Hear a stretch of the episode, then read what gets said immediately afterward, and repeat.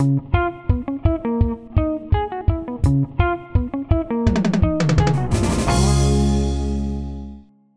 Creatives, estamos en Hablando e Ilustrando, un podcast que aspira a inspirar a la comunidad de creadoras y creadores visuales. Así que toma lápiz y papel y comencemos. Hey Net, ¿cómo andas? Muy bien, Sato, ¿qué tal tú?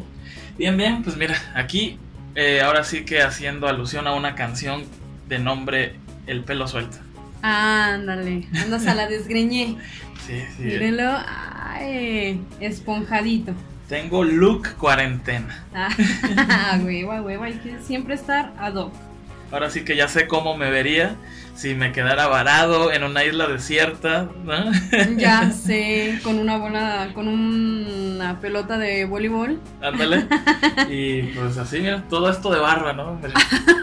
Ya quiero Mis conseguir. tres años desde barba. La neta, ya quiero conseguir chamba de, de, de Santa Claus Jarocho, ¿no? Ándale.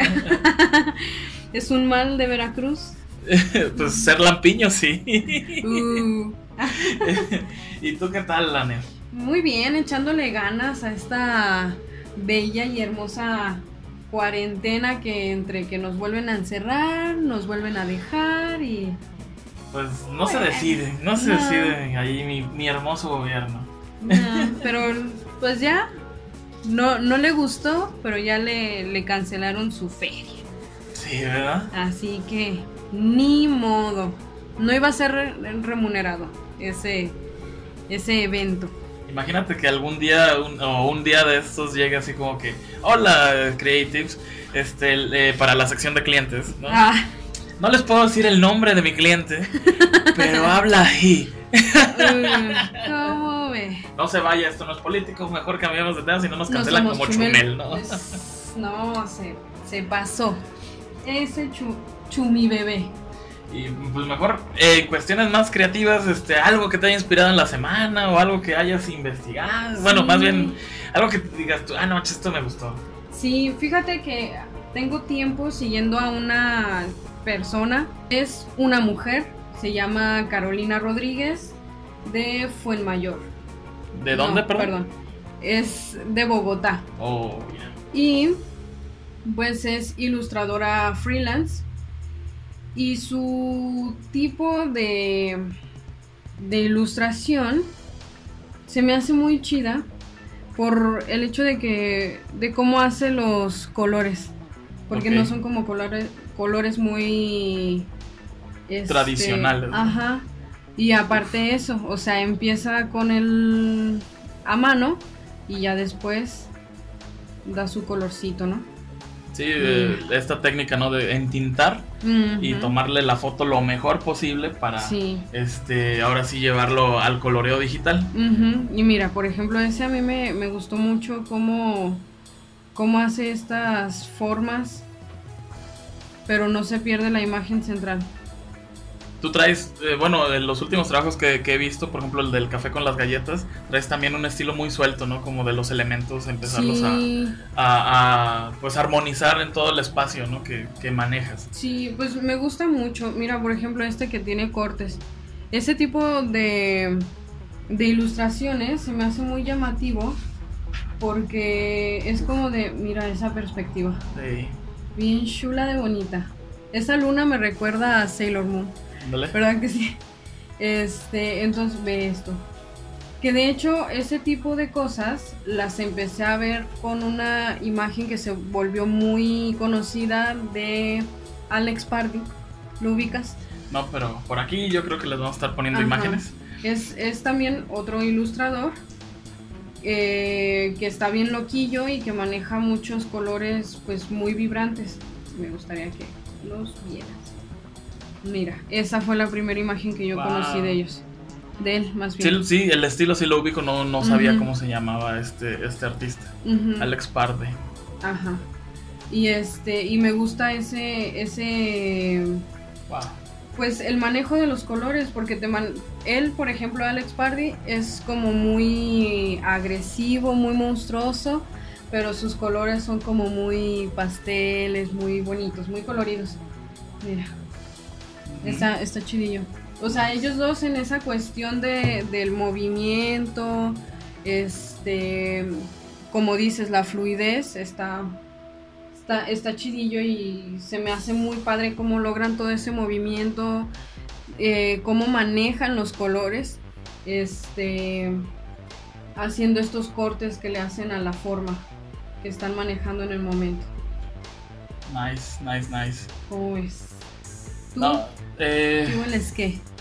en esta semana me llegó la noticia. Estaba buscando más eh, ejemplos de podcast en español y, Ajá. e ilustradores e ilustradoras mexicanos. Y pues un poquito de inspiración, pues para, pues obviamente darle un giro a esto de, de hablando ilustrando, ver cómo vamos en el camino. Ajá. Este, y me encontré eh, dentro de esta búsqueda con el, con el YouTube o el canal de YouTube de una chica que se llama Catalina Novelli. Ujú. ¿sí? Ella es ilustradora, en su mayoría pinta mucho con acuarelas. Uh, Entonces está muy padre, bueno, vi un video que dice frustración, no siempre todo sale bien, ¿no? Ajá. En donde pues mientras está haciendo la obra, este, digamos su, su pieza, está describiendo como que todo el proceso y toda la historia que hay detrás de esto. Oh, Entonces explica que pues ella se sentía muy contenta utilizando ciertas herramientas y que se sentía así como que muy chido porque todo le estaba saliendo bien y de momento cuando quiso intentar utilizar un color que no era o una técnica o un este material que no, como que todo se le empezó a, a venir abajo y pues este al final creo que en- al menos en este video creo que lo tuvo que rehacer. Pero lo que me inspiró o me motivó en este aspecto es de que eh, de eso se trata, ¿no? Yo creo que compartir un poquito el- el- a tu vida como, como diseñador o creativo, así. Porque pues eh, tal vez, este, no sé, mm, eh, mientras escuchas las experiencias de otros colegas o este... Mientras escuchas las, la- las historias de otros colegas, como que te vas ahí a- haciendo más ideas o, o tratas de no cometer los mismos errores y pues compartes experiencia. Y Sí. Pues sin duda, por ejemplo, he estado viendo más videos de esta chica Catalina Novelli y, y, pues tiene muy buenos trabajos. Entonces, bueno. pues ahí por si gustan seguirla, por aquí les voy a estar dejando también la imagen de, de De ella su y de su trabajo. canal. Perfecto. Y, y, pues escúchenlo, igual encuentran a, no sé, eh, congeniar con un tema, porque maneja temas de todo tipo, desde presupuestos, eh, también experiencias con clientes y Oh, cosas así. Ajá. Entonces, pues es una buena forma de uno como, como artista visual expander un poquito más el horizonte de- y sobre todo pues con experiencias de personas que pues a lo mejor tienen un poquito de más camino recorrido. Sí. No, y eso siempre funciona porque empiezas a ver este qué otras cosas hay y incluso aunque no pertenezcan tanto a tu estilo, pues también siempre son como un y si con lo que yo hago hago esto nuevo o a mi trabajo le meto esto otro y eso se me hace bien chido, sinceramente. Y pues sí, recomendado. Ahora sí que láncense a ver el canal de Catalina. Y pues si lo van a ver, déjenles ahí, hey, nos mandaron los de Hablando Ilustrando. Este, Sí. para que pues a lo mejor en el camino nos topemos y así como que, ay, una collab o what. Arre, Ah, se sí, arme. va. Ah. Promocionennos, es Por gratis. favor. Sí, escribir o darle like o suscribirse nunca cuesta nada. Así que estaría buena una, una participación con ella. Y pues bueno, eh, ¿gustas que empiece con las notas para hoy? A ver, del exacto. Entonces, no apartándonos de la cuestión de eh, la ilustración, pero yo creo que aquí sí se mezcla un poquito entre ilustración y diseño y creo que vamos a tocar hasta un poquito de arte. Eh, esto pues le podría denominar las ilustraciones sin rostro. Sí, recientemente, pues ya desde hace al- algunos meses o a lo muy poquito tiempo, eh, las ilustraciones sin rostro como que están siendo una tendencia tanto en Instagram o ahora en TikTok, ¿no? E incluso ya hasta han abordado eh, Facebook. Y lo digo que incluso ya han abordado Facebook porque como que Facebook poco a poco como que se va quedando un poquito rezagado. Sí. Y los artistas eh, o ilustradores están este, como que enfocando más en Instagram y en, y en TikTok, ¿no? Entonces, eh, este estilo de ilustración que le pregunté a algunas personas eh, conocidos que tengo en Instagram o en, o en TikTok, valga la redundancia, Ajá. Eh, les digo, oye, ¿cómo se llama este estilo? Porque, no sé, me, me, causó impresión ver que se está repitiendo mucho, que muchos ilustradores lo están haciendo. Y digo, bueno, pues ha de tener un nombre, este, no tiene un nombre tal cual. Algunos le dicen como que caras planas o estilo minimalista, ¿no? Porque pues al reducir ahora sí que los ojos, la boca y dejar nada más plano el rostro, pues sí podría ser como plano minimal. Este, yo les digo a este estilo, pues, este, ilustración sin rostro. Así mm. tal cual, así lo voy a denominar. ¿Por qué quiero hablar de esto? Eh, porque pues sí veo que muchas personas ahorita, eh, y diseñadores, ilustradores, están enfocándose mucho en realizar este tipo de técnicas. Y está bien como experimentación, no lo veo nada mal. Pero como que también siento que puede ser un poquito peligroso y les digo por qué. Porque no es un estilo de una persona, es un estilo que están ocupando muchas personas y no se ve distinción de quién hace qué y cómo lo hacen eh, de cierto aspecto. ¿A qué me refiero? Creo que se, se, mixtió por ahí. Pero, o sea, no, no la puedes diferenciar de que, por ejemplo, si Aneth hace una ilustración de ese estilo y yo hago una ilustración de ese estilo, al final como que los resultados son los mismos. Entonces, como que no le estás imprimiendo tu sello personal, como que no le está imprimiendo a la gente como que, este, pues su, su, feeling, ¿no? Como que eso que te hace ser artista, ¿no? Exacto. Entonces, no es regaño, pero sí es como que considéralo que si quieres ahora sí que ganar unos seguidorcillos o unas vistas más, está chido. Y aparte, pues, digamos que te metes a probar la técnica, pero está, ya está recayendo como en un tipo de artesanía, ¿no? De que pues es como una solución fácil. Entonces, eh, para expandir un poco más la historia de este estilo, ahora sí que me di a la tarea de investigar un poquito acerca del el estilo sin rostro, el estilo minimalista a través de la historia. No indagué mucho, no, yo no soy el investigador de este canal. Ah. Pero hay precursor, precursores, ¿no? Por ejemplo, René McWright este, es este señor eh, artista de ya de, pues, eh, de, los mil de principios de 1900. Ustedes lo van a ubicar rápidamente porque es el vato. Dice, aquí no me bates, vato. Este, este, este, artista es el vato que hacía las pinturas, eh, que en lugar de que se viera el rostro se veía una manzana. O si era, por ejemplo, este, un rostro de mujer le ponía flores. ¿sí?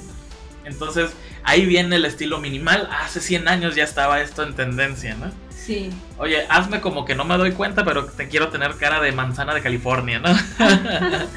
no, pero sí tendría como un conocimiento, ¿no? Mm, perdón, un concepto.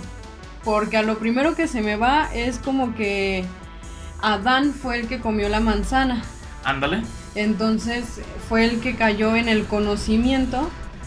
Y supongo que por eso al hombre le pone la manzana y a la mujer le pone las rosas porque es como más mm, delicado, se podría decir. Pues digamos que si nos metemos a, investigar los, elementos, sin duda vamos a llegar a, cosas muy suaves.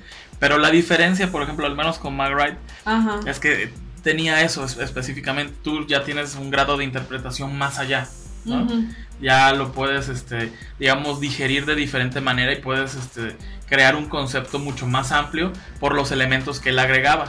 Porque digamos que en técnica pues no llegaba al hiperrealismo. No, Más pero lo que sí este, creaba pues una imagen que sí te sacaba del contexto. porque tiene una manzana en la, en la, en la cara, en lo principal a veces de un rostro? Porque muchas veces dicen que el rostro es la faceta del alma, ¿no? Es la que te da la expresión. Entonces, bueno, ese es uno de los precursores. Precursores. También por aquí tenemos la historia de Coco Daves. Una ilustradora por allá del 2016 hizo una exposición. Este. Eh, también de, personas o, pinturas sin rostro, ¿no? Esta ilustradora se llama Coco Daves. Y por ejemplo, ella quería resaltar de que eh, esto es básico hasta para la creación de personajes. Y te lo piden así, por ejemplo, ¿qué es lo que hace interesante un personaje? Su silueta. Porque, por ejemplo, si ves a Batman pero nada más ves la pura silueta, sabes que es Batman. Exacto. Y eso lo hace reconocible. Si ves a Goku en la pura silueta, funciona. Si ves a, a Mickey Mouse, ¿no? Mickey Mouse funciona mucho, muy cañón, ¿no? Nada más Sí. con- son tres círculos. ¿sí? Exactamente, sí. Entonces, por ejemplo, ya quería resaltar a personajes importantes de la historia. Este, a manera de, de, de- de sin rostro. Por ejemplo, si tú ves esta pintura. ¿a quién ves ahí? Ay. Me pusiste en aprieto. Ah. Dice a mi tío, el pelón. No. Mm, es que me- a mí me recordó a un profesor de la universidad, pero no creo que sea él. No, pero por ejemplo, eh, es Pablo Picasso. Ah, sí, te la debo, no lo conocía. Este es, ¿cómo se llama? No me acuerdo del nombre. Ah, John, John Michael, John, Jean-Michel Basquiat. Este es- era un Ajá. artista urbano como de finales de los ochentas Uh, que vivió el, el esplendor de su arte, aparte tuvo sus quereres con, ¿cómo se llama? Este Andy Warhol y pues ahí como que lo impulsó un poco en su carrera Ajá. y lo impulsó tanto que pues obviamente como joven artista y dramático murió por sobredosis y cosas así. uy. Entonces, por ejemplo, en la, en la obra de esta chica Coco, este, pues eh, interpreta a manera de silueta a varios artistas importantes y eh, pues ella pues sí tiene como un punto, digamos, eh, tiene un tema, habla de algo y habla sobre la importancia de que una persona, este, por su, por su, no solo por su legado, sino hasta que fue tanto su legado que sus siluetas es tan reconocible, Exacto. ¿no? Todos reconocemos a Michael Jordan, o Sí. la mayoría, ¿no? Ajá. Con los ciertos colores y ciertos tonos, ¿sí? Pero reconocemos como su silueta. Por eso me estoy dejando esta greña. Ay, ya para que nada más pongas tu iconito en Facebook. Iba a decir, oh, mira, Bob Ross. Ah, Y yo, no. carajo. Eh, también, eh, por, por último, mencionaría a. Por último, por ejemplo, si quieren este, ingresar más a este mundo de dibujar, ahora sí que minimalista o sin rostro, eh, les podría dar unos consejos de un fotógrafo que eh, realiza este tipo de trabajos, ¿no? Por ejemplo, mira, él tiene como que le trata de restarle importancia al rostro, pero ahora sí que con un mensaje implícito. Sí. ¿no? De que si vas a restar un elemento tan importante, ¿cómo vas a contrarrestar eh, es- ese- esa eliminación del rostro? Pues aplicando o dándole significado a más cosas, como contar una historia, a lo mejor crear el hiperrealismo, ¿no? Para pues lograr así como que ese, ese, pues ese enfoque en las, de las personas, Ajá. generar un sentimiento, generar curiosidad o demasiado creativo, ¿no? Como estos rostros como, me- que, bueno, como estas ilustraciones que me mostraste. ¿no? De que se ven como cosas fluyendo, saliendo de las arterias y cosas así. Sí. Algo así, ¿no? Y mira, este, pues les digo, cuenta una historia. Ofrece pistas de tu contexto. Tal vez si no tiene, por ejemplo, la cara, a lo mejor en la ropa se pueden notar que pues, si tiene un uniforme puede ser un policía o un capitán de barco o algo así, ¿no? Ofrece pistas, este, obviamente pues, eliminas el rostro, pero tienes que meterle más detalles Sí. compón la imagen, ¿no? A lo mejor, pues, eh, trata de hacerla más interesante, ¿no? Nada más, por ejemplo, lo que he visto se repite mucho. Todos son fotografías de personas que están posando porque, pues, digamos que agarras el cliente, te manda la fotografía de eh, alguien con su mamá y pues todos posan, ¿no? Y así. Claro. Entonces búscale algo, algo diferente. Por ejemplo, Ajá. si es chef, pues a lo mejor sale con un cuchillo sin rostro y pues le metes así como el saborcito a la imagen, ¿no? Ándale. Y si está así sí. como en pose, pues mejor porque le das ya acción y a lo mejor hasta en la gesticulación corporal puedes denotar una idea. Sí. Ah, evitar cerrar mucho los encuadres, ¿no? Porque pues... Sí, luego no, no, te sea, ver el contexto. Y céntrate en los detalles. Por ejemplo, eh, si tiene tatuajes, recálcalos. Si sabes que usa un anillo en específico, ponlo. En sí, fin. sí, sí. Entonces, pues, no está mal eh, experimentar las técnicas que estén, ahora sí que los challenge, ¿no? Por ejemplo, o las cosas de novedad. Pero eh, solamente cuida que no se vaya a perder tu estilo en el proceso porque al final puede ser contraproducente y esto pasa de moda y si la gente ve eso en tu portafolio probablemente no quiera trabajar algo que ya no está vigente. Exactamente. Sí, sí, sí. Y a, mí lo que, lo que me choca un poquito es que digan que es como minimalista. O sea, ya todo lo que le ven menos es minimalista. Y es, no, carnales, no es así. no porque le restes cosas a- al rostro, por decir. Es minimalismo, no. Yo defendiendo.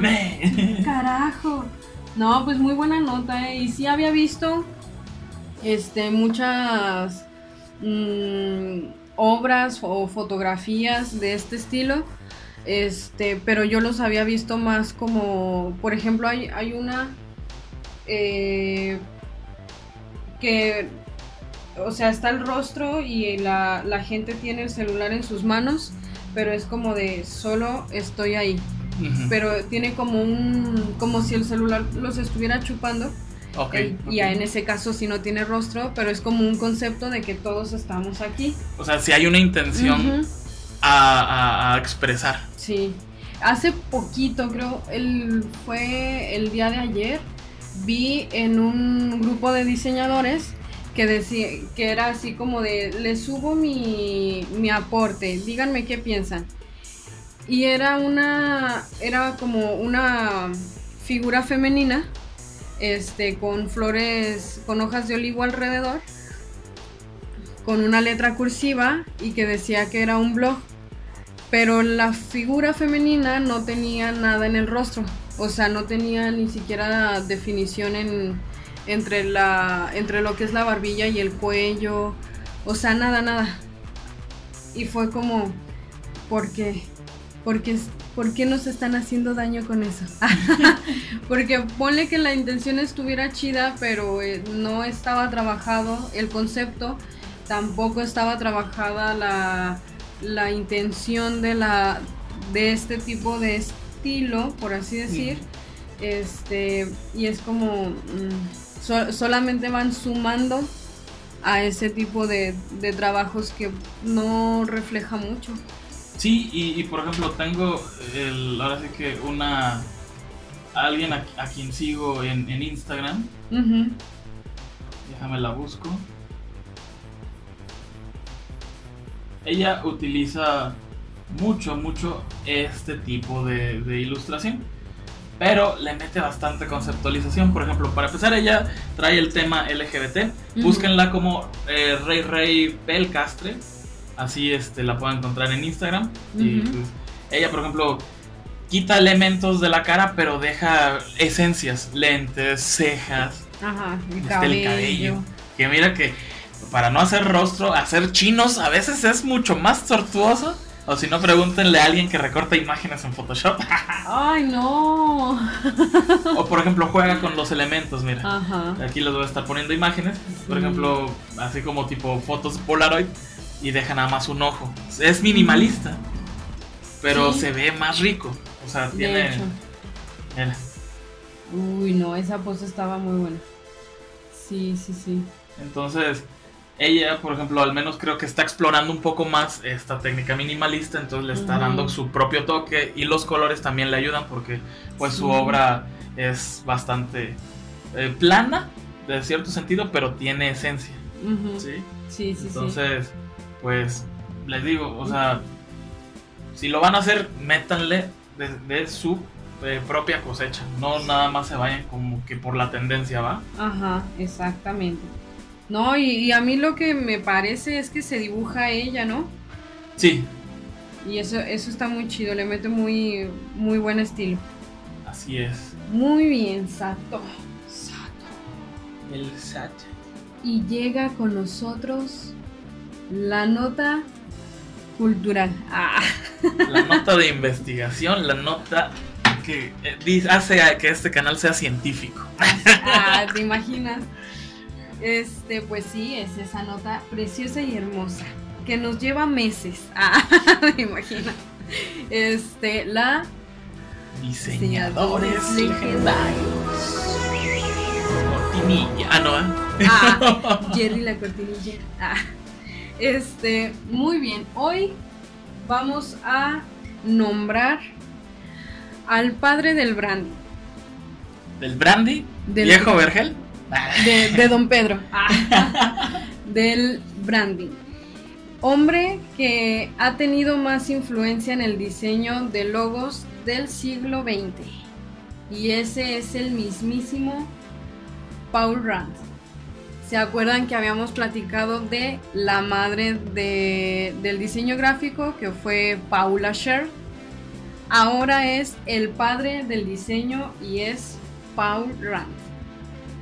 ¿Y sus hijos qué son? Pequeños. Sher Rand. Ay, ¿te imaginas? Sí, sí fue como de, hay mucha, este, bueno, ahorita vas a saber por qué se llama Paul Rand, Ok. este, porque no es su nombre original, este, pero sí es como de, ah, chis, Paula y Paul, ¿cómo está eso? Diseñaron su relación. Ah, yo creo que sí. Imagínate que puedas lograr a ese, a ese nivel de conceptualización. Sí, eh, que mi esposa se tiene que llamar Sata. Y, y tu esposa, mm, ¿cuánto cuesta cambiarse el nombre? Este, él es nacido en Brooklyn eh, en el año de 1974 y ya apuntaba al diseño desde su infancia cuando empezó a hacer los carteles y los señales para la tienda de su padre y para su colegio. Óyeme. Mírenlo. No, y es que me, gustó porque ah, me recordó a mis inicios. Ajá. Eh, Ah, Teníamos un ciber cuando era, era, era chico, cuando estaba ya saliendo de la prepa. Ujú. Y me dije chico, o sea que ya estoy muy grande. Ah, me acuerdo cuando yo estaba así, Y mi pero mamá, la señal de viejito así. me acuerdo cuando, mira, la tenía. Pam, pam, para, pam, para. Too much information. y este, y mi mamá así como que, ah, pues ya que vas a estudiar diseño gráfico, ármate un cartel. Y me armé el cartel del Sato Web Center. Si encuentro la foto, ¡Ay, estaría buenísimo! O Este, sea, desde chiquillo ya era sad. sí, pues mira, ya falsificaba boletas, entonces. Y tu mamá, ¡hijo de su! No, pues es que ella siempre lo supo. Ah, ella estaba al lado mío mientras Básicamente. como que, ay, pues mira, lo bueno es que genera dinero. Está bien. Ay, Sato. Aquí descubriendo el lado oscuro de Sato. Obviamente todo esto es mentira para funciones de entretenimiento. ok. Tin, tin. Muy bien. Y, aunque él no era falsificador, ah, lo que él sí hizo fue cambiarse el nombre. Él en algún momento fue Peter. Bueno, el nombre lo voy a leer tal cual, porque no sé hablar judío. A ver. Era Pérez TZ al último.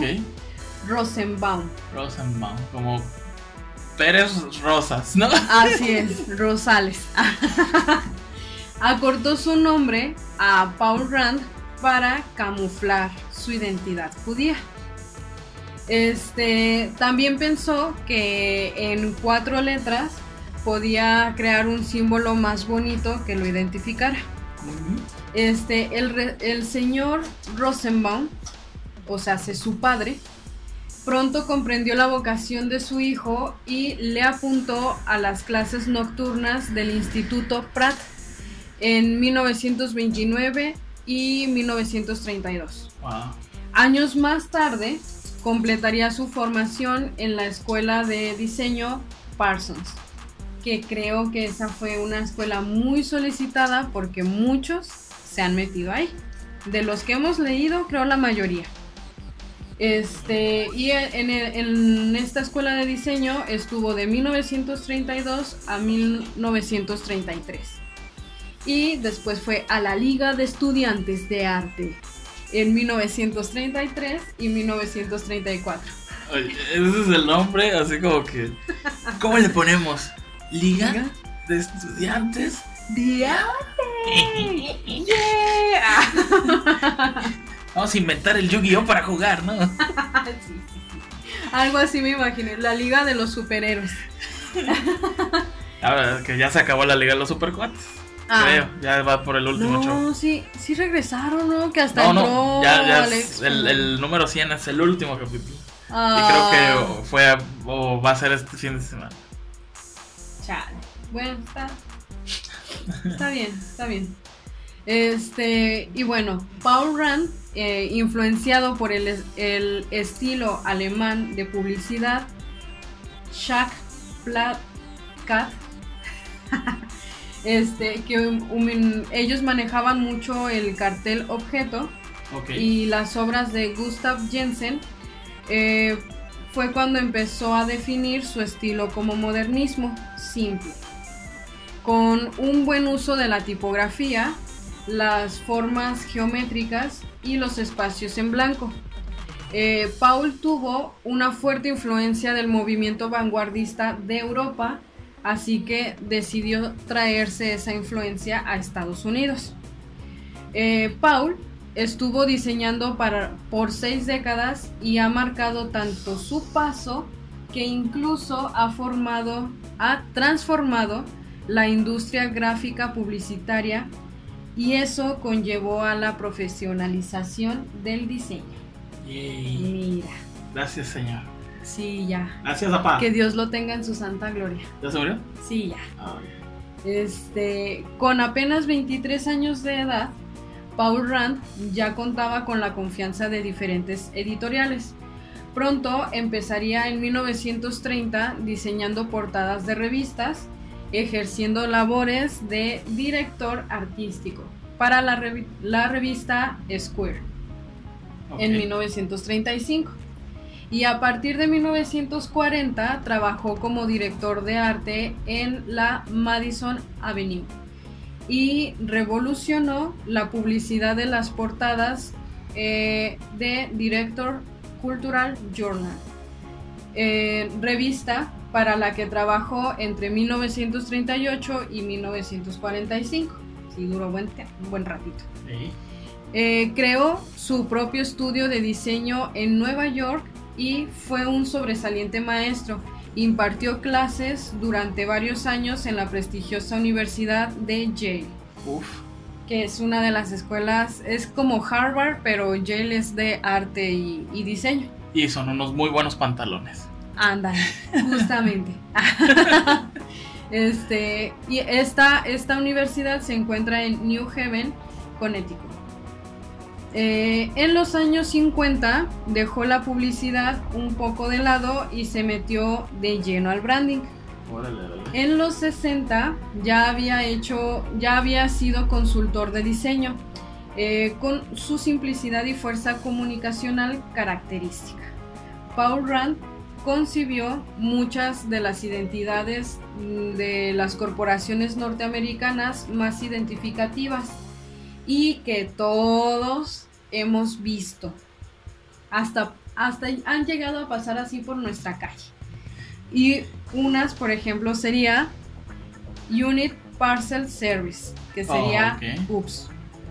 Ah. Sí, que es una de las empresas de paquetería más grande del mundo. Eh, también ha estado American Broadcasting Company, que es ABC, una de las cadenas de televisión con mayor reconocimiento a nivel internacional. También ha estado en International Business Ma- Machines, Ok, ok. Sí. en IBM, eh, pero es en, en el servicio de televisión por satélite. Y en... El. Westinghouse. Ajá. Enron. Westing, Westinghouse. Enron, que es como de aceites. Cummins Engine. Y, Y- Next Computer. Así es. Mírenlos. Ah. Muchos de sus trabajos realizados siguen funcionando al día de hoy y lo sabemos. y lo has visto. Y trabajas ahí con shorts. Sí, ah, estaría bien padre, la neta. Incluso algo que a mí me causó la impresión de "Ah, no manches. Fue que en 1966 Paul recibió el encargo de rediseñar la identidad de Ford. Henry Ford II quería modernizar el logotipo de la compañía que había fundado su abuelo, pero Después de ver la propuesta de Paul, decidió dejarlo como estaba. Fíjate, hasta los más grandes les dijeron, híjole, Tienen no, carnal, clientes. Sí. Eh, revistas como, y ahí les va otra leída así tal cual. G. Brown Graphic. Me pareció que era Ah, pues es que alemán, sí, pero sí. creo que no. Es Gibbers Graphic. Ándale. Sí, sí, En mi cabeza fue, hay muchas consonantes, es alemán. o Commercial Art le sirvieron como introducción al trabajo de A.M. Cassandra. Ujú. eh, Laszlo Moholy Nagy y la Bauhaus. To- también todos tienen que llegar ahí. Claro que sí. Bendita escuela. Ellos sí eran minimalistas. Ellos sí. ¿Eh? Para que vean. Pa' que vean. Ejerciendo de director creativo para la mm, revista Direction, supo recrear el tono de humor de temas tan serios y que siendo judío le han de haber pegado, como la invasión nazi de Checoslovaquia y la presencia de potencias del eje durante la Segunda Guerra Mundial. No, pues sí. Mira, con lo que tuvo que trabajar. Eh, aunque tenía fama de ser. De, oh. Vamos a empezar. Aunque tenía fama de no ser especialmente simpático, de hecho muchos decían que era arisco y medio cascarrabias. ¿A quién se parece? se cambió el nombre por algo de cuatro letras, para empezar. Ajá. Ay, pues vas por buen camino, Sato, entonces. Este, sus estudiantes de diseño en la Universidad de Yale no tenían queja alguna y estaban aprendiendo del mejor. Y es que Paul Rand contaba con una gran agudeza creativa, mucho ingenio y un, un desarrollado sentido del humor creativo que marcaron la personalidad del- de gran parte de sus diseños. Defendía el juego como práctica esencial y diferencial en el diseño gráfico y empleaba frecuentemente composiciones esquemáticas para generar juegos visuales mediante tipografías, formas e imágenes, logrando así una doble fusión ya que, ya que se divertía al mismo tiempo que informaba. Y eso está padre. Eh, Paul Rand era un amante de los jeroglíficos. En el año 1981 realizó un juego fonético visual, hazme el favor, a modo de rompecabezas en el popular car- cartel ABM, con el objetivo de reforzar el lema de IBM, Think. ¿Eh?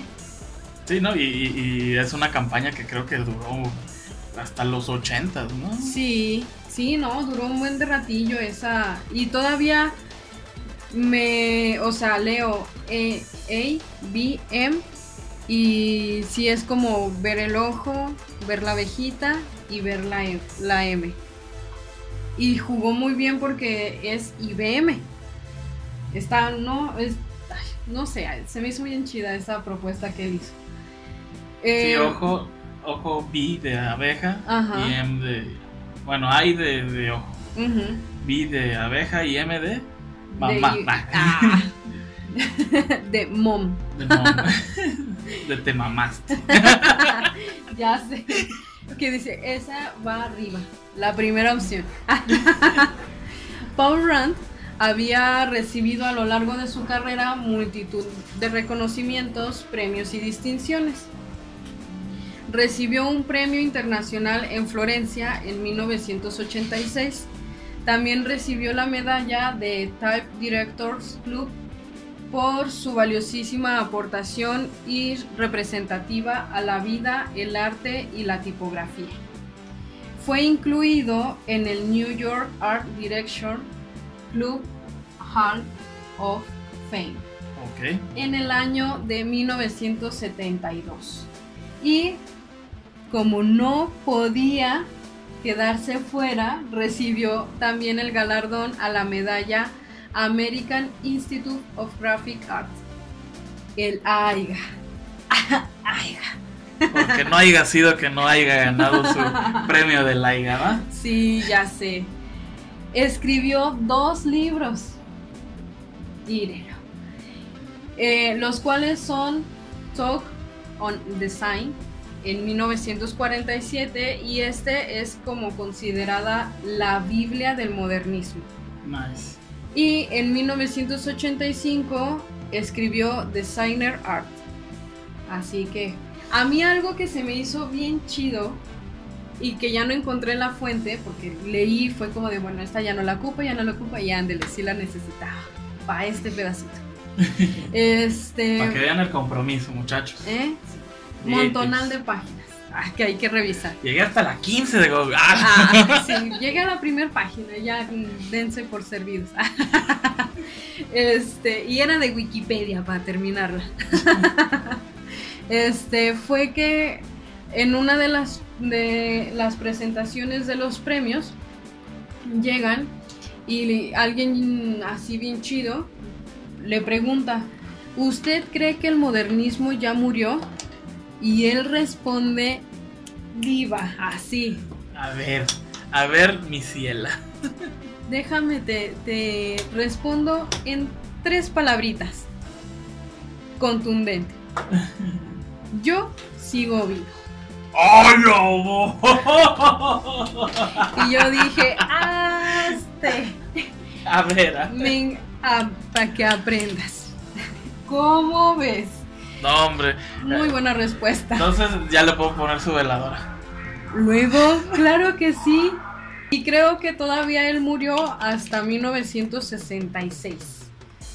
Entonces también vio su obra un poquito Sí, ya eh, van saliendo. cobrar fama, ¿no? Más que nada. Sí. O sea, ahora sí lo que siempre les decimos, pues que su diseño pasó a formar parte de las filas del arte porque pues se volvió una expresión mucho más Así allá es. que solamente la descripción de una marca, ¿no? Exactamente. No, tengo el, el, el dato errado, porque no, o sea, si publicó sus libros y recibió premios todavía hasta 1972, no pudo haber muerto en 1966. Pues quién sabe qué tal si Lo viajó. recibió después. Ah, un tiempo. viaje astral. este, así que, ¿qué tal, eh? Y todavía también sospecho de él que en algún punto de la carrera él tuvo en un encuentro del tercer tipo ah, con Steve Jobs. O sea, Se lo todavía. ¿No? Ay, Santo Cristo, no sé. No, ese no, Ah. ese encuentro no. No, ese no. No era de ombligo. No, pues imagínate las chispas de, de egos, ¿no? Ahí. Uy, entre no, Jobs y-. Paul. Pero fíjate que hasta eso, por lo que voy viendo de Steve Jobs, no era tan tan así, ¿no? No era tan egocéntrico. Más bien era demasiado Loco. eh, exigente. Ok, ya, ya, ya. Sí, más bien yo siento que ese no de él no no sé mucho, lo básico. Este, que creo que la generalidad de las personas lo conocen, conocen el hecho de que fue de Mac y esto, pero más bien yo siento que él era así muy exigente. Él quería la perfección en todo. Así Pues sí, que quería, quería revolucionar.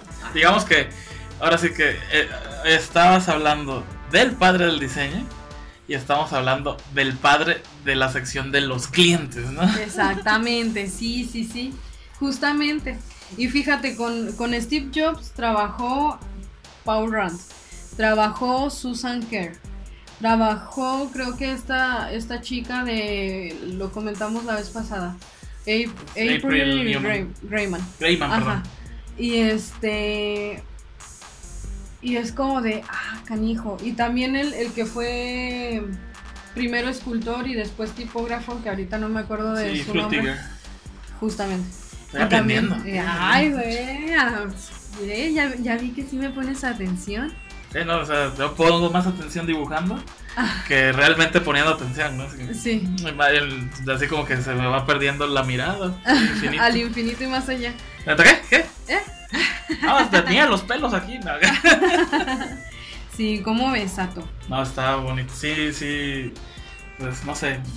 eh, su historia me llegó un poquito más allá. Y sí me dan ganas de seguir investigando ya poquito más a detalle. A lo mejor leer Sí. uno de los libros. Uy, estaría bueno, ¿eh?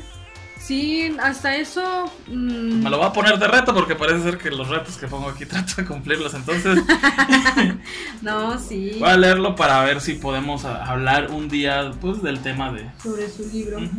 Sí, estaría bueno, fíjate, aparte la visión que él tenía, o sea, fíjate, a pesar de, de no ser ese profe bonachón y todo, este, era muy exigente, muy... ¿Por qué reprobé, profe? Es que no jugaste demasiado. No, mijo, fíjate, eso Juega. tenía, no, muévele, muévele, sé un niño.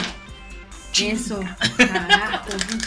Ah, No entiendo cómo llegaste a entrar a esta universidad. Ah, ya sé, todavía lo pisoteas. Diseñas como ingeniero, ¿no? Ah, ¿te imaginas? Tiriririrí. Pero mi apellido Ferrari. Oh, la- Cara. No, no, no. Está, está muy suave. ¿Cómo vamos de tiempo? Vamos a ver. Ya es que. Muy bien, creo que vamos muy bien. Creo que ahora sí hay que hablar de. Bueno, no vamos muy bien, pero. Ni hablar, así es esto. Este. Pues ahora sí vamos a la sección que le da nombre a este episodio. Que es. ¿Cómo cobrar un proyecto? Uy. Y creo que pues a lo mejor a ustedes les va a interesar mucho este tema. Porque pues seremos, a lo mejor hay este, creativos o creatives muy dedicados. Habrá otros que no sean tan dedicados. Pero al final creo que todos cumplimos con entregar el trabajo. Pero ya que tenemos el trabajo, a veces tenemos muchos problemas para decidir cuánto cobrar. ¿No te ha pasado que te preguntan, oye, ¿me puedes cotizar, este, no sé, una ilustración de esto? Sí. Y tú tienes una respuesta inmediata. Ajá, y luego dices, no, no me vaya yo a ensartar. Porque luego es como de, me ha pasado el cobrar barato pensando que iba a ser algo muy sencillo y en su momento se fue complicando y fueron, se fueron pidiendo muchos...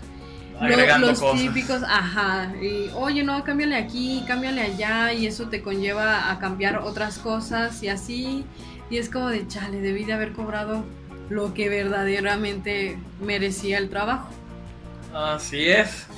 Entonces, pues, no hay una escaleta así de que, pues, no sé, sea como el transporte público, ¿no? De que, ah, se debe de cobrar tanto.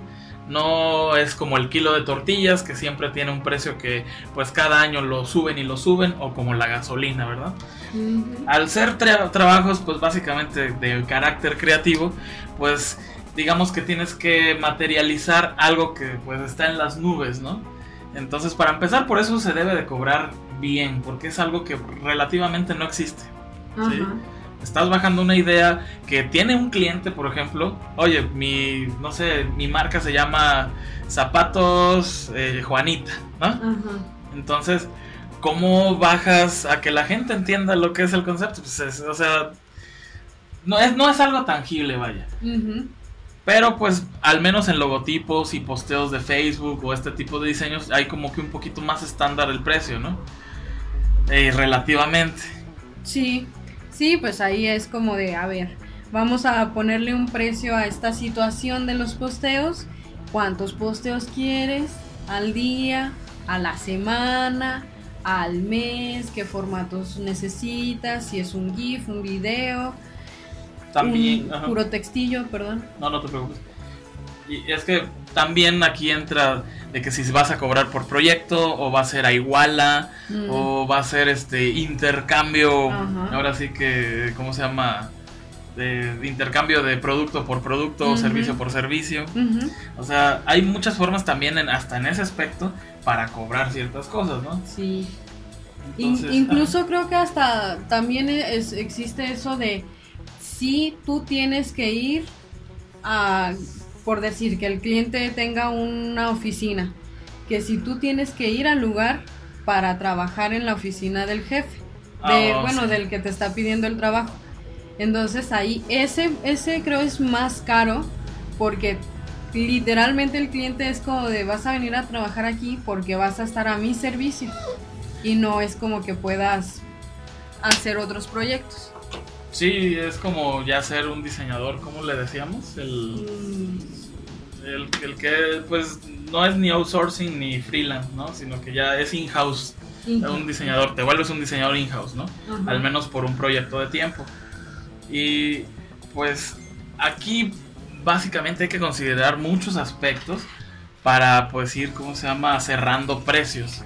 Porque tienes más que nada tener ahora sí que un, un- un amplio conocimiento de todo lo que estás utilizando en ese momento para hacer ese proyecto. Sí. Porque te vas a sorprender de las cosas que utilizas en- al mismo tiempo. Este, y que todos tienen su valor, todos tienen su costo. Hasta la punta del lápiz que estás gastando en ese instante tienes que considerarlo dentro de un presupuesto. Entonces, no sé, antes de entrar como con eso, ¿tienes algún... Ah, pues eh, ahora que reforzando lo que dices, sí, o sea, inclusive hasta por decir, te están pidiendo una ilustración. En ese caso, tú que haces la ilustración en, la tablet, entonces es como, la tablet me costó tanto y se está desgastando tanto.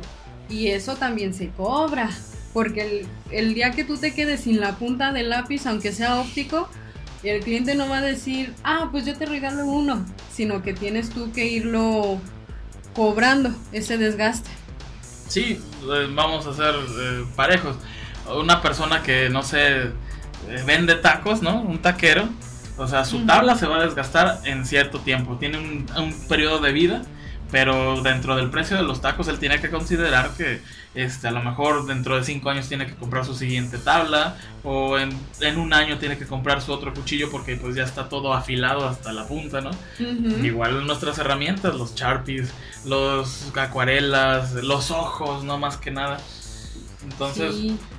por así decirlo, no sé, para hacer así como eh, ir viendo todo lo que tienes que ir considerando para cobrar.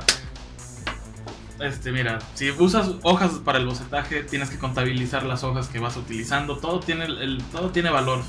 Este, el lápiz que estás utilizando, eh, obviamente, pues el espacio en el que estás trabajando. Si rentas, tienes que tener una cierta cantidad disponible siempre en el cobro de tus servicios para pagar la renta. Sí. Porque no nada más vas a pagar la renta de tu local, tienes que pagar la de tu casa, muy probablemente. La luz, ¿cuánto, cuánto gastas de luz al día, por ejemplo? Sí. Este, checas tu recibo, haces como que una, una, pues, eh, una división, ¿no? Entre los días y el costo. Pues ya dices, ok, si, me- no sé, por así decirlo, gasto 200 pesos de luz al, al mes, ¿no? A lo mejor, este, pues, no sé, vamos a sacar aquí las cuentas mágicas rápidas, ¿no? Ajá, sí, sí, sí.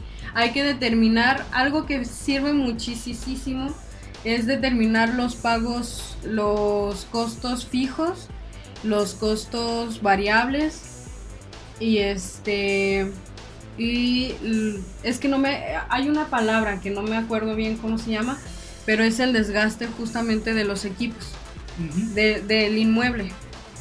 Justamente, entonces también eso hay que checarlo. Sí, y por ejemplo, parece nada porque digamos, eh, entre 200, entre 30 días, y es un precio de suposición, este, gastas 6 o 7 pesos de luz al día. Pero son 6 o 7 pesos que ahora sí como dirían en cuentagotas, se va haciendo una cantidad grande que al final pues sí Ujú. llega a mermar. De pesito en pesito. Sí, Exacto. sí, que ya no son besitos, ya son chupetones. Yo había dicho pesitos, ¿verdad? Pero Sí, sí, sí, sí. A ver, aquí... este, el- ese juego de palabras tan ingenioso. Usted anda full. Sago, no he tomado mi medicina. Oh my god. Las Ah, medicinas. uy. No, y, y entonces, por ejemplo, la luz, este, eh, la computadora, si te costó, no sé, vamos a suponer 10 mil pesos, ¿no? En- lo divides, por ejemplo, mm, no sé, su periodo de vida. Vamos a suponer que tienes que cambiar tu, tu laptop, tu computadora de escritorio en tres años, porque pues así ahorita están las cosas, ¿no? De que los productos son cada vez más desechables. Entonces, pues sacas tu cuentita, este, que son eh, tres años, son eh, que 36 meses, ¿no? Sí. Entonces, el costo total entre 36 meses, ahí vas a sacar tu deducible al mes, ¿no? Vamos a decir, si es de 10 mil pesos, pues que son, uh, son 36 entre a 10 mil. A 10 mil. Soy muy malo con los matemáticas. Digamos, cada mes te cuesta básicamente 270 pesos, ¿no? Sí y ya pues obviamente entre, entre 24, no, entre, no sé, por semana, si gustas, ¿no? Por semana básicamente tienes que ganar, o por día, bueno, por semana más bien, tienes que ganar 70 pesos para cubrir la vida de tu laptop de aquí a 3 años. Ajá. Entonces... Y a eso, la luz. La luz, o sea, ya, ya son que 7 pesos más. Ajá. O sea... Ya son que 77. Algo así. Sí, 7 por 7, 49, ¿no? Ah, 40, eh, es que me quedé con 60, los 7. 70. Diseñadores. Nah, nah. Entonces, es la vida de tu laptop, la vida de, de, la luz, la vida de tus lentes, porque muy probablemente, y no es por ser malo, pero si no te haces la operación, vas a tener que cambiar de lentes al siguiente año. Entonces también eso lo tienes que considerar dentro de los precios y es pensando como a futuro siempre, ¿no? Más aparte tienes que comer, entonces tienes que meter ciertos tipos de comidas. Ya tú decides si es una o dos o las tres, ¿no? Obviamente, pues mientras más abarques, pues vas a saber más el precio de las cosas. Entonces, pues ahí vas determinando cuánto, cuánto tienes que ganar, tal vez a la semana o al mes, para poder eh, ahora sí que surtir todos los gastos con los proyectos que vayas adquiriendo. Exacto. Aparte que también te sirven como justificación para cuando llegas con un cliente y dice, oye, pues quiero un post, nada más uno. ¿No? Ok, pues te, lo cobro a tanto precio, ¿no? ¿Y por qué tan caro? Y ya le dices, tengo que cubrir esto, esto y esto y esto y esto. Aparte, pues me voy a tardar una hora de mi vida en ese aspecto. Digamos que si ya tienes el costo por día de la luz, de la computadora, de tus ojos, de los lentes, eh, no sé, incluso puedes agregar ropa, etcétera, ¿no?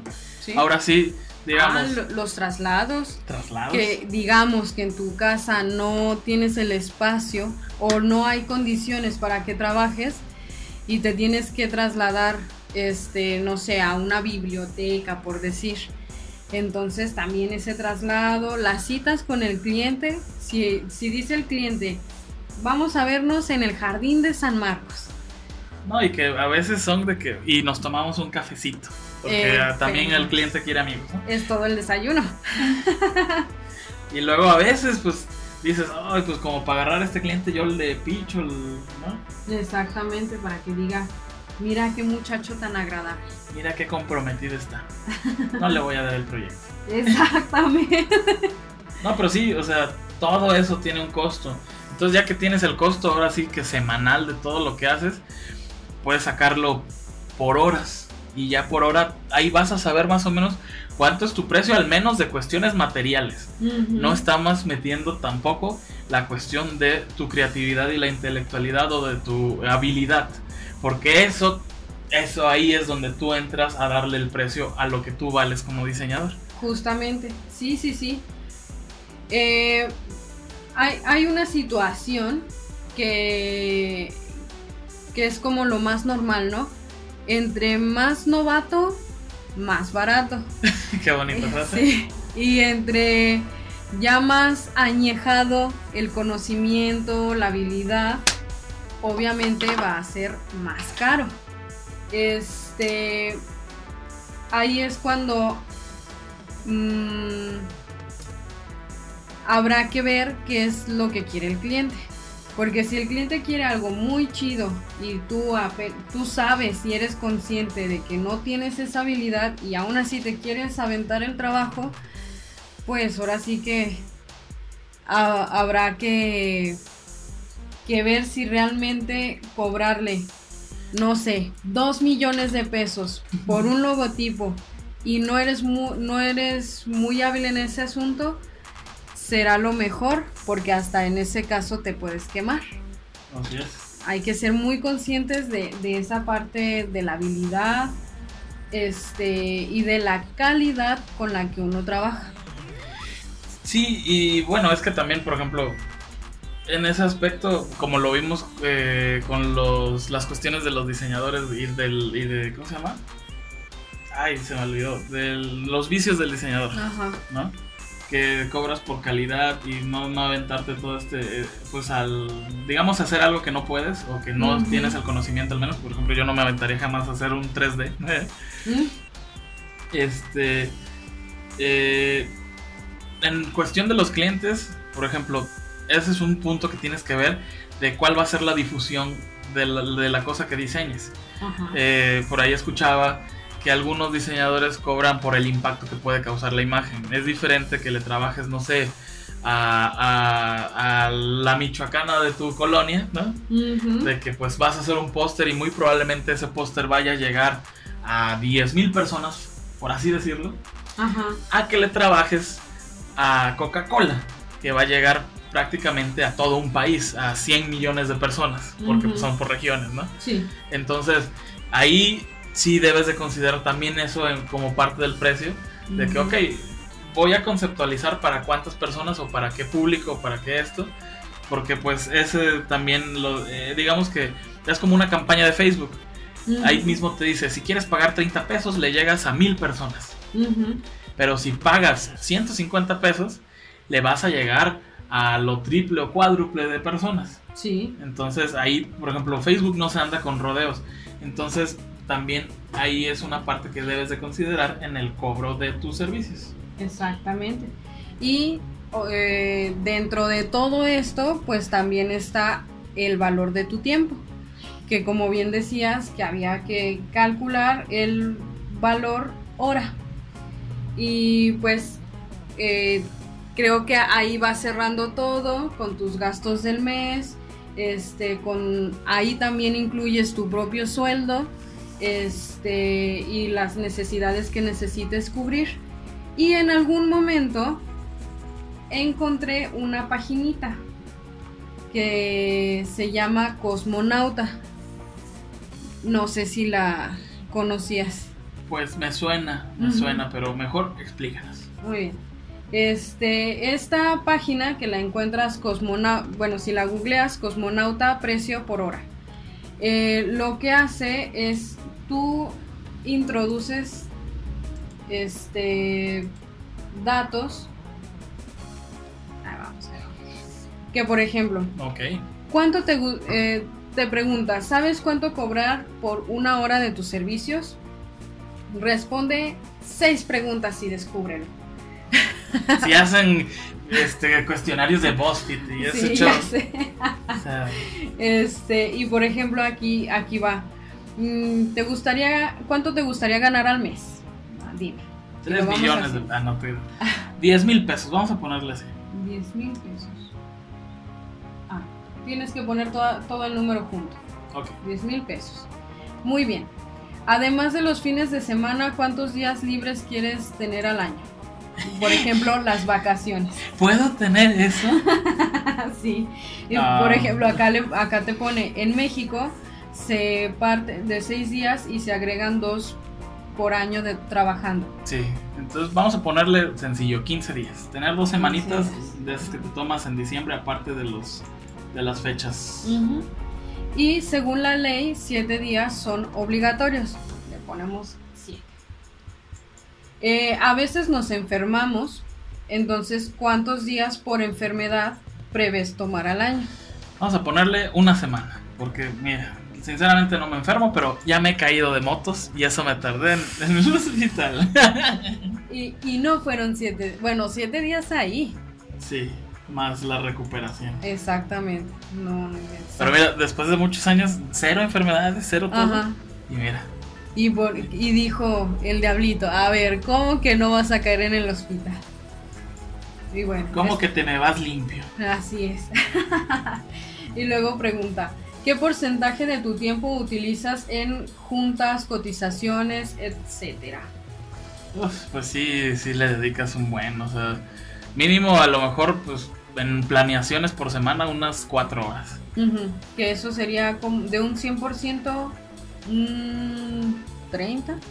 Ah, no, sería- en no. tu caso sería como un 10%, ¿no? Básicamente. Ujú.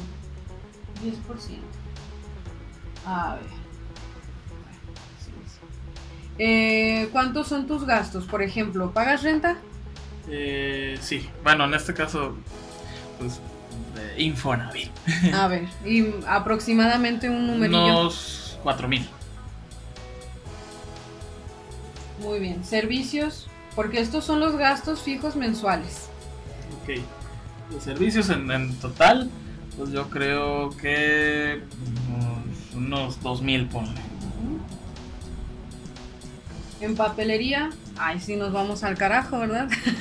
Pues digamos que si somos justos, mínimo unos 500 al mes. Ajá. 500. ¿Y el- te- tienes otros gastos aparte? La gasolina. Por ejemplo, eh, digamos unos mil. Tu trabajo es muy valioso. ¿Qué porcentaje mereces de la ganancia? Todo. Ah, no. Ah, Pues mínimo el 50. O no, pues no tanto, vámonos al 25. sí, Sí. muy bien. Entonces aquí te está diciendo que necesitas vender al mes para ser rentable casi 20 mil varos. y tu hora de trabajo, redondeando, 105 147 pesos. Pues sí, más o menos. Pero redondeándole más chido, 150. 150 baros. Sí, sí, sí. Entre más, eh, entre más redondeado el número, mejor. Es más como más fácil llevar la cuenta, ¿no? Pero fíjate, al, al mes para ser rentable, 20 mil pesos. Y es, este es como, se podría decir, un, un tabulador o una guía de más o menos cuánto dinero puedes ir eh, ganando. Ujú. Porque así, a ciencia cierta, no lo maneja. Nomás es para que te des una idea. Sí, eso es como trabajando básicamente en, Ujú. ¿cómo se llama? En una empresa donde pues sí, más o menos tienes un, un sueldo fijo. Pero los proyectos como freelance a veces vienen, a veces van. Y a veces puedes cobrar más de la, más de la hora o a veces te atienes a, a mínimo sacarle la mitad, ¿no? Exactamente. Por proyectillo. Aquí la cuestión es que empieces a valorar esas cuestiones y pues por aquí les vamos a estar dejando la paginilla para que pues ustedes metan sus propios datos. Ya si son de otros países, nada más hagan la conversión y sin problemas, ¿verdad? Así es. Sí, nada más para que vayan viendo. Obviamente una. Una. eh, algo más aproximado a lo, a lo que ustedes tendrían que cobrar por hora, por decir. Este, si necesitas saber y tener toda, toda la contabilidad al 100. Sí. Toda. Pues mira, yo creo que nos podemos expandir más, pero ahorita creo que métanse la página, hagan su, su presupuesto y pues más o menos vayan deduciendo pues cuánto valen. Exactamente. Uy, qué frase. Bueno, y pues vámonos ya porque esto está a punto de morirse como siempre. No. Ah, entramos a esta bonita sección donde pues segui- vamos a seguir sufriendo yo básicamente. no sé qué le ves de bonito, Sato. No, pues es por un decir, ¿no? Pues Ajá. Vamos a entrar a la sección de Ay, no, Dios me ampare. Hay que persinarnos antes de. Sí, con las dos manos. Por favor. El nuevo baile del verano. Ya sé. Cada vez voy a ver a un cliente. del Muy Espíritu bien. Santo. Nombre Padre, Vamos. Hijo y del Espíritu Santo. Ya sé. En el infierno. Ahora sí necesito Claro estar que en el sí. infierno. No, ahora sí, un jalón de greñas. De, Oye, nuestras sí jefitas. tengo de- Eh, no, no, no, ¿para qué quieres? Dale, dale. Muy bien, pues ahí les va. Hey, soy Esteban desde Honduras. Saludillos. Estaba trabajando en una revista de pequeños artículos publicitarios de negocios locales. En estos artículos poníamos la foto del establecimiento y la del propietario. Un día llegó una señora que estaba algo consciente de que siempre salía roja en las fotos. Y créanme, parecía camarón ya cocido. Holo. Pues bueno, el cliente. Sí, créeme que por más que intentamos equilibrar. Ay, perdón, me equivoqué de renglón. Cliente. Sé que soy un poco rojiza, pero siempre que se imprime mi cara se ve ridículamente roja. Yo. Sí, créame que por más que intentamos equilibrar los colores, lo único que logramos era hacerla amarilla o en su defecto hacer que se viera deslavada. Eh, el cliente. Pero mi imagen se ve bien en la pantalla. Quiero que así se vea la impresión. Claro, señora. Ahora mismo. Yo.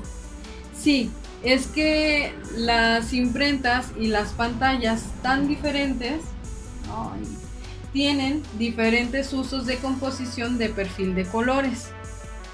Cliente, pero ¿por qué me veo tan roja? Yo no sé la de verdad, pero o sea, no sé por qué sale tan roja, pero podemos hacer algo al respecto. Todavía había esperanza.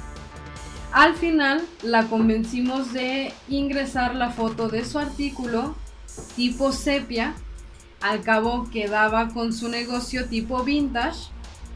No les daré más información para no quemar a la revista, pero en lugar de pero el lugar de esta clienta se llamaba o se llama La Manzanita. la manzanita. ¿Y era, habrá sido roja o, amarilla? Ya sepia, ya para el artículo sepia. Verdosa. Ándale, manzana verde. Así. En fin, saludos. No, pues, es que también, ¿cómo no quiere, señora? Hubiera salido roja y entonces ya hubiera tenido eh, más congruencia la manzanita y su foto, su foto así. Simplemente unas donitas bimbo ya espolvoreadas. Eh, mira, fácil. Ándale, nada ah. que el maquillaje no arregle. La en Honduras no hay donitas de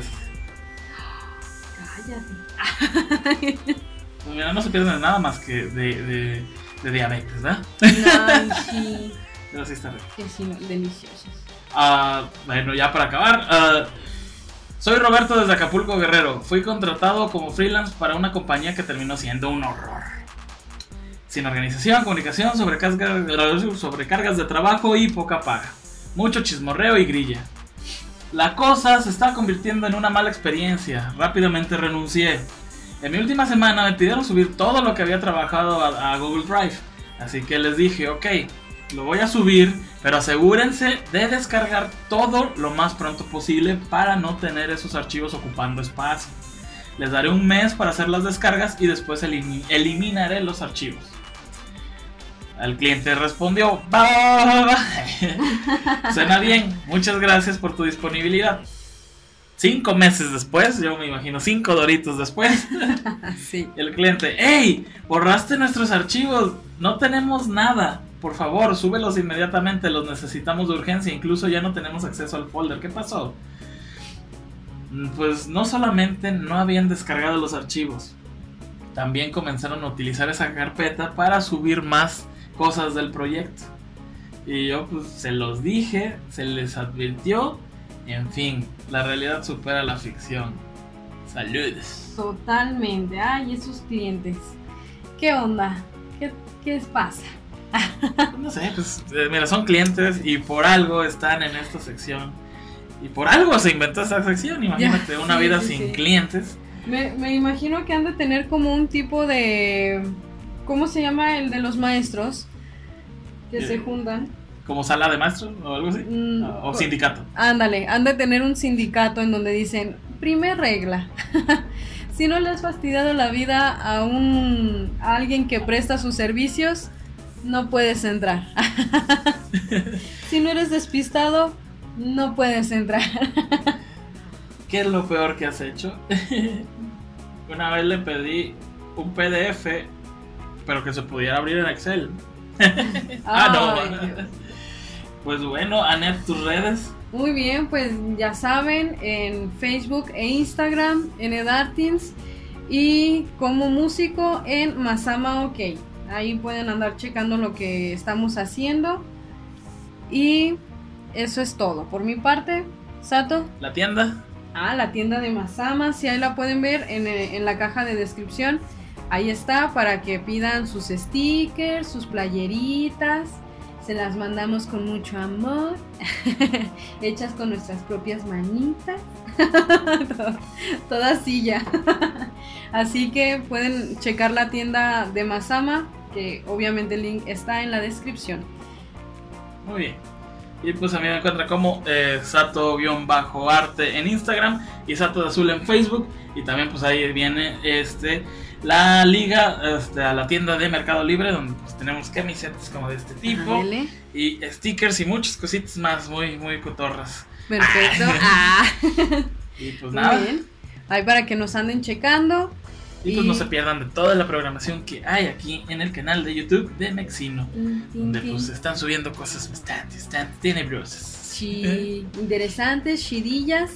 Y ya ahí vamos de a poco armando la página de Facebook, también Mexino, para que la, la chequen y pasen a darle su, su likecito. Su respectivo respetable. Así es. Un beso.